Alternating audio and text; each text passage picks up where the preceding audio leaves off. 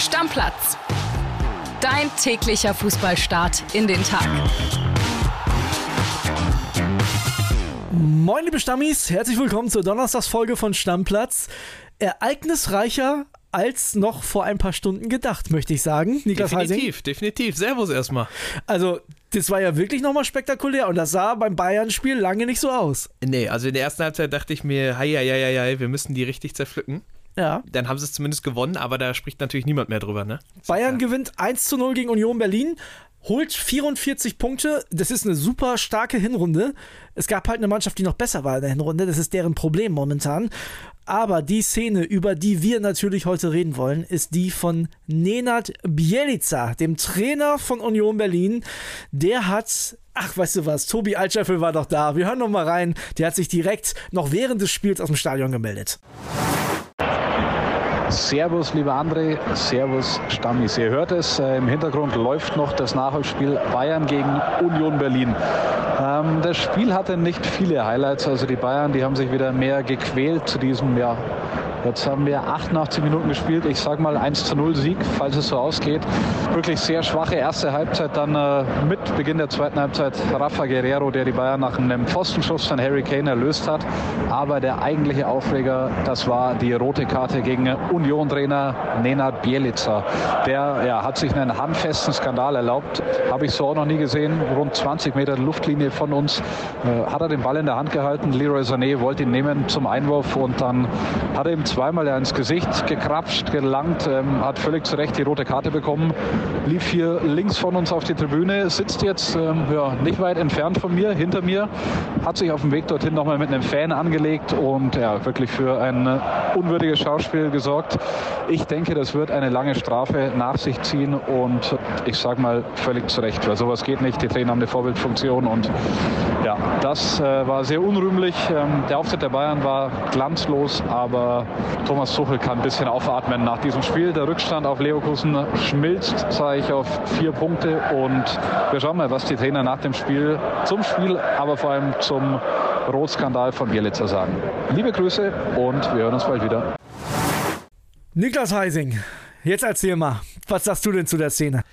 Ich sag mal so, also die Aktion ist auf gar keinen Fall zu entschuldigen, das möchte ich auch definitiv nicht machen. Ich sag aber auch, also Sané provoziert es halt schon, weil erstmal, warum will Sané unbedingt da schnell den Ball haben? Die führen 1-0. Es gibt eigentlich gar keinen Grund, da schnell den Ball zu fordern. Bielitzer will das Spiel ja selber schnell machen, will ihm den Ball geben und Sané äh, grapscht da trotzdem schon rum. Was Bielitzer da macht, ist natürlich, das ist Schwachsinn, da müssen wir ja nicht drüber reden. Also das geht viel zu weit. Und da wird er auch, denke ich mal, abgestraft werden. Also ich schätze mal, vier, fünf Spiele wird es, glaube ich, geben. Also mehr kann ich mir nicht vorstellen, aber weniger sollten es auch nicht sein einfach eine Wahnsinnsszene. Also, also wirklich unfassbar. Er hat hinterher im Interview bei den Kollegen von Sky gesagt, er muss sich bei seiner Mannschaft entschuldigen, aber bei Leroy Sané nicht. Was hältst du davon? Ähm, ja, wie ich es gerade sagte, Sané provoziert das schon. Also es ging von beiden Seiten aus. Bilitza geht dann aber ganz klar zu weit. Deswegen, da werden Entschuldigungen definitiv schon angebracht.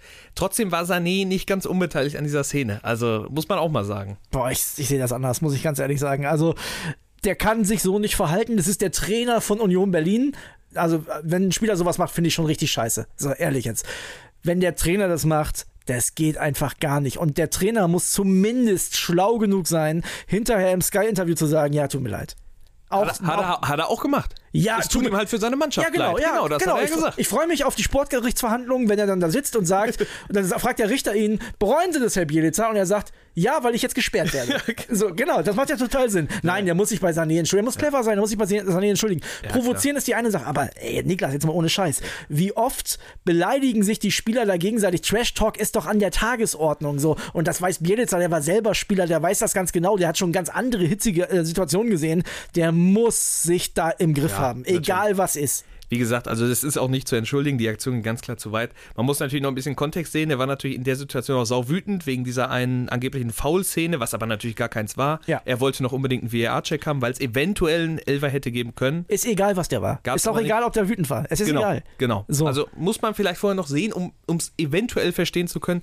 Trotzdem ging die Aktion natürlich viel zu weit. Und dann, dann hat äh, Tobi ja auch gerade noch gesagt, geht der hoch auf die Tribüne und legt sich auch noch mit den Fans an. Klar ja, ist er dann in der Emotion, das weiß ich, aber der ist halt einer der größten Repräsentanten dieses Vereins, der muss sich einfach im Griff haben. Ja. Ja, ja, ja. Vielleicht bricht da einfach der Frust jetzt auch aus der aktuellen Situation dabei ihm komplett dann raus. In so einer Situation, wenn du dich benachteiligt fühlst, kann sich das halt entladen, dann provoziert dich noch der Spieler und auf einmal drehen dir da, also drehst du da komplett ab. Also ich gehe ja sogar noch einen Schritt weiter, ne? Der kann froh sein, dass es in Anführungszeichen nur so ein, so ein Grabbeln war hätte der, der hat ja erst so, so ausgeholt ja, quasi, als wenn er ihn schlagen würde. erst nach einer richtigen Stelle Genau, aus. es sah erst so aus, als wenn er ihm jetzt richtig eine watscht und dann hat er kurz vorher noch zurückgezogen. Hätte er durchgezogen, hätte Union Berlin den heute entlassen müssen. Ja, ja, das ist klar. Ne? Also das, dann, dann wäre ja. komplett Feierabend gewesen. Ich bin sehr gespannt, was da jetzt passiert. Also ich glaube, vier, fünf Spiele wirklich absolutes Minimum. Ich denke, es könnten sogar ein paar mehr werden. Da halten wir euch natürlich auf dem Laufenden. Lass uns noch kurz über das Sportliche reden. Union Berlin hat einen ordentlichen Eindruck gemacht, was die Defensive angeht, waren aber offensiv nicht so mutig wie Werder Bremen. Und ich glaube, das war halt auch der große Unterschied. Das hat Thomas Tuchel auch nochmal gesagt du sagst gerade, erste Halbzeit sah so ein bisschen nach Werder aus. Stimmt, nur dass die halt gar keine Torchancen hatten. Also Union war nach vorne komplett ungefährlich. Ja, äh, in der ersten Halbzeit auf jeden Fall. Trotzdem, nach dem 1 zu 0 in der zweiten Halbzeit gab es immer mal wieder so Situationen, wo, also es fühlte sich da auch nicht gesichert für die Bayern an. Ich weiß nicht, wie du es empfunden hast. Ich, fand, ich war total erschrocken, weil wir waren ja beide der Meinung, die Bayern lassen Union das spüren. Es gibt einen klaren Bayern-Sieg und mich haben die Bayern super doll erinnert an die deutsche Nationalmannschaft. Planlos, den Ball von links nach rechts und nicht wissen, und was sie machen sollen. In gewisser Hinsicht halt emotionslos oder zu emotionslos für die Situation, in der sie eigentlich stecken. Ne? Genau. Ne? Weil ja. ich meine, sie müssen ja jetzt Spiele gewinnen auf jeden Fall. Idealerweise ja mit Offensivfeuerwerken, wo du auch nochmal an der Tordifferenz eventuell arbeitest. Aber das war in der ersten Halbzeit, ja, da waren es da waren's die bodenlos Bayern wieder, ne? So, ich habe gedacht, Yogi bist du's. Wirklich. Also, ja. ne, ja. So, so sah der Fußball so ein bisschen aus. Aber man, zur Wahrheit gehört, ich habe es gerade schon gesagt, 44 Punkte, denn das Spiel gegen Werder war ja schon Rückrundenspiel, das haben sie ja verloren. Also 44 Punkte nach der Hinrunde, das ist eigentlich auch ein Brett. Ja, definitiv. Also ich habe es jetzt nicht auch äh, genau im Kopf, aber sie haben auch ein paar Bestwerte aufgestellt, was den Tabellenzweiten angeht. Also ich glaube zum Beispiel erzielte Tore haben sie die meisten. Das geht aber halt komplett unter, weil sie halt nicht Erster sind. Das ist einfach das Ding. Ja, und ich habe dann gestern mal geguckt, ne? Bayer Leverkusen ist ja schon uneinholbar vor Platz 3. Also die Vizemeisterschaft haben die auf jeden Fall schon gebongt. Das sind jetzt mittlerweile 14 Punkte zwischen Leverkusen und Stuttgart. Das ist ja unglaublich nach der Hinrunde. Ja. Das ist wirklich unglaublich. Also da sieht man nochmal, was Bayer Leverkusen für eine verrückte Saison spielt. Ja, und man muss natürlich auch sagen, bei den Bayern schwingt halt auch einfach immer das Spielerische auch mit. Ne? Also wer die Bayern-Spiele sieht, die Statistik liest sich trotz allem ja wirklich gut, jetzt mit dem, mit ja. dem Hinrundenergebnis auch, aber wer die Spiele sieht, denkt sich, da ist eigentlich noch so viel Luft nach oben. Und dann hast du natürlich noch das ganze Tramram mit Transfers und was da alles noch drumherum passiert. Also ja, es ist einfach dieser Gesamteindruck bei den Bayern momentan. Ne? Dann haben wir noch eine Sache, über die wir reden müssen, weil wir es gestern groß besprochen haben. Es geht um Kian Trippier. Da haben die Bayern unseren Podcast gestern Morgen gehört und haben sich gedacht, ah, wisst ihr was? Nee, das machen wir doch die nicht. Die beiden haben recht. Wir haben denen nochmal Sinn eingeredet. ja, das ist wirklich so. Wir, wir haben allen nochmal gesagt, Leute, das ist keine gute Idee. Nee, und die Bayern haben jetzt auch gesagt, also wir haben ja schon so um die 15 bis 16 Millionen geboten für einen 33-jährigen plus Gehalt, was auch zweistellig im Millionenbereich ist. Das machen wir jetzt doch nicht mehr. Ja, und ist vollkommen richtig. Also, ich meine, wir haben uns ja klar positioniert. Äh, es hätte einfach langfristig keinen, also kurzfristig hätte er dir geholfen, wie gesagt, aber für die Summe, die du hättest investieren müssen, wäre der langfristige, also jetzt keinen langfristigen Nutzen daraus gehabt. Letzten Sätze zu den Bayern. Trotzdem wird es nochmal eine heiße Woche. Nächste Woche endet die Transferfrist und Upamecano fällt jetzt sehr wahrscheinlich auch noch aus. Die müssen was machen. Und es darf nicht ausgehen wie beim letzten Mal mit Palinja. Also eigentlich ist ja wirklich der Name Mukiele ist ja wirklich perfekt, weil der kann hinten wirklich jede Position spielen das musst du jetzt forcieren. Weil, wie gesagt, der ist noch, was heißt entwicklungsfähig, der ist zumindest noch jung, der kann vielleicht auch nochmal Mehrwert generieren, wenn du ihn irgendwann nochmal loswerden willst. Und der kann sofort funktionieren. Der kennt die Bundesliga, der hat mit Leipzig auf hohem Niveau gespielt. Also der kann dir sofort weiterhelfen. Deswegen, da muss jetzt mal, ja, da muss jetzt einfach mal, also da muss Freund jetzt auch einfach mal abliefern dann. Wir machen auf die Bayern jetzt erstmal einen Deckel drauf. Ich bin da komplett bei dir, was du sagst. Und sprechen ganz kurz über den SC Freiburg, denn die haben einen neuen Spieler verpflichtet, einen sehr interessanten Mann aus der zweiten Liga. Florent Muslia. Florent Muslia. Und zuletzt bei Paderborn, finde ich, immer wieder einen guten Eindruck gemacht. Hat Erstliganiveau, meiner Meinung nach. Ja, auf jeden Fall. Hat Schalke auch abgeschossen. Äh, ja, hat mir natürlich sehr wehgetan. Ja, ist, ein, ist, ein, ist mit einer der besten Offensivspieler der zweiten Liga gewesen. Transfer hat sich auch schon ein bisschen angebahnt. Also die Freiburger haben da lange dran gegraben. Ne? Ja. Und macht Sinn, ne? sind wir uns einig. Macht definitiv Sinn. Ist, ist irgendwie so ein typischer Freiburg-Transfer, muss man sagen. Also passt da perfekt rein und kann, glaube ich, auch offensiv sofort weiterhelfen. Also der hat, denke ich, auf jeden Fall Erstliga-Qualität auch. Und nicht nur die Freiburger schlagen zu auf dem Transfermarkt, auch Eintracht Frankfurt. Erik Peters, unser Eintracht-Reporter, der hat eine Sprachnachricht geschickt, was da schon wieder passiert ist. Wir hören da mal rein. Ja, moin André. Bei Eintracht wird die nächste spannende Personalie vermeldet. Der 18-jährige Jean-Matteo Bahoya stürmt vom französischen Zweitligisten Angers an den Main. Die Zahlen, er unterschreibt bis Sommer 2029, also einen fünfeinhalb Jahresvertrag.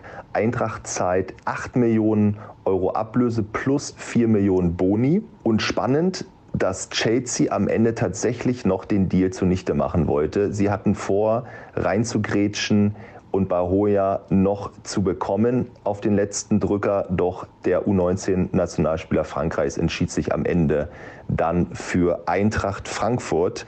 Ja, auf wen können sich die Fans freuen? Bahoya, eins der größten Talente Frankreichs, ein schneller oder sauschneller Linksaußen sogar, der knapp unter 37 km/h sprinten kann, noch dazu dribbel- und abschlussstark. Also ein nächstes Versprechen für die Zukunft von Eintracht, der am Ende möglicherweise dann wieder teuer verkauft werden soll. Damit ist Bahoja der dritte Neuzugang im Winter nach Kalajdzic und Van de Beek, doch damit nicht genug. Wir haben es ja schon berichtet, Ekitike von Paris Saint-Germain soll Stürmer Nummer 2 werden. Und auch der Abwehrspieler Armenda von Bern wird am Ende bei Eintracht landen. Die Frage nur, ob im Winter oder erst im Sommer. 37 km/h, Niklas, schaffe ich nicht mal mit dem E-Bike. Nee, ich auch tatsächlich nicht. Da komme ich auch nicht dran. Also, das ist natürlich schon wieder Markus Krösche Masterclass, denn der sucht schon wieder Mehrwert. Ne? Der sucht Leute, die er in zwei Jahren wieder richtig verscherbeln kann. Ja, und auch, ja, wie es immer bei diesen Transfergeschichten ist, ich habe mir natürlich auch kurz was zu ihm angeguckt. Muss dazu sagen, ich habe mir natürlich auch wieder nur die Highlights angeguckt. Ja, klar. Das heißt, du siehst immer nur die guten Seiten des Spielers. Ja. Äh, da hat er teilweise was von einem, äh, von einem Spieler, über den wir heute auch schon gesprochen hatten, Leroy Sané, nur halt spiegelverkehrt, weil er Rechtsfuß ist.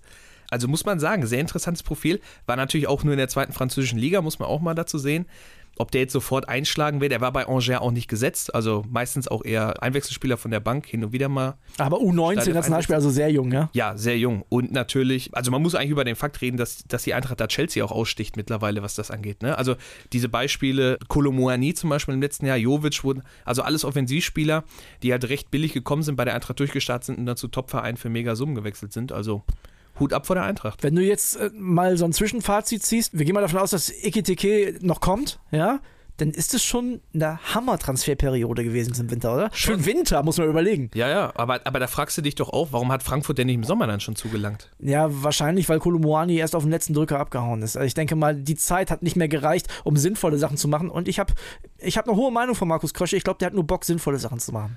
Ja, stimmt schon. Aber also klar, wenn du, wenn du das jetzt siehst, was, was da passiert, also Krösche schiebt da schon richtig an. Und wie gesagt, da sind auch Namen, also mit Kalajdzic, Van de Beek, Ikitike, also ich meine, die sind europaweit bekannt, das sind, das sind gestandene Spieler auch alle.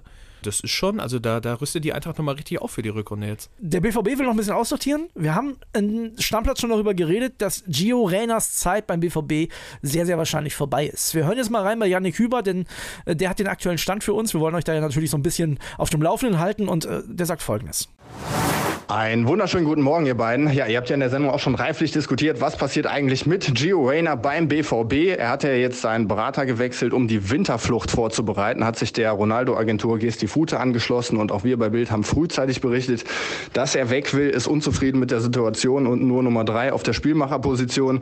Und äh, ja, jetzt haben sich die Gerüchte überschlagen. Nottingham Forest wird da genannt. Die L'Equipe hat jetzt berichtet, dass Olympique Marseille sogar schon eine Einigung mit Reyna erzielt habe.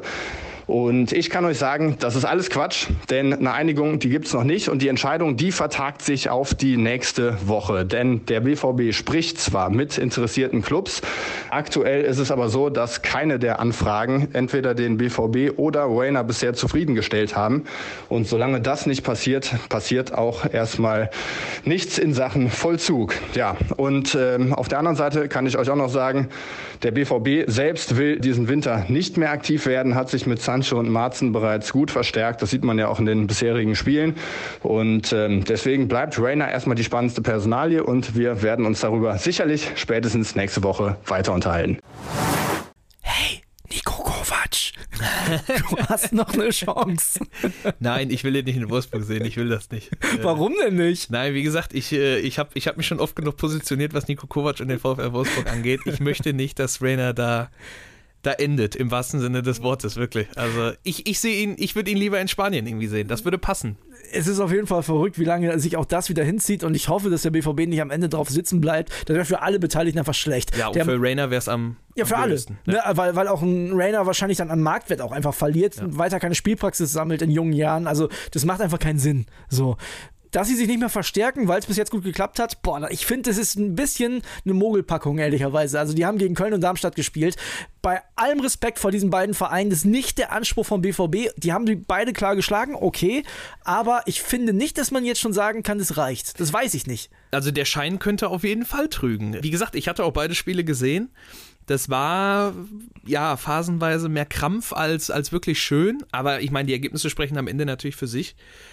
Trotzdem muss man sagen, ich meine, wie viel könnte der BVB realistisch noch bewerkstelligen und wo es dann auch wirklich Verstärkungen sind, die dir sofort weiterhelfen. Und auf welcher Position auch. Ne? Ja, und also wo, wo würdest du dann die Prioritäten in diesem Kader halt sehen, wo du auf jeden Fall nochmal nachlegen musst? Weil an sich sind sie ja überall doppelt und dreifach schon besetzt. Ja, also ich finde schon, man hätte nach wie vor einen defensiven Mittelfeldspieler gebraucht, aber vielleicht müsste man dann auch jemanden loswerden, das weiß ich nicht. Das ne? ist halt immer eben das Problem, ne? Und damit machst du dir natürlich auch irgendwie Hierarchie und Strukturen und dann ist der wieder unzufrieden und bla bla bla. Also wahrscheinlich will man da einfach kein unnötiges Risiko eingehen. Ich hoffe für alle BVB-Stammis, dass es keine große Mogelpackung ist und nicht dieses, ja, dieses kleine Feuerchen, äh, das momentan noch am Lodern ist, dass es erlischt, sobald es einen richtigen Gegner gibt. Also hoffen wir mal, in Anführungszeichen richtigen Gegner. Also hoffen wir mal, äh, dass der BVB da durchziehen kann, denn äh, eigentlich müssen wir die schon auch in der Champions League sehen. Auch du als Schalker musst zugeben, dass der BVB schon auch in die Champions League muss. Ich sage dazu nichts.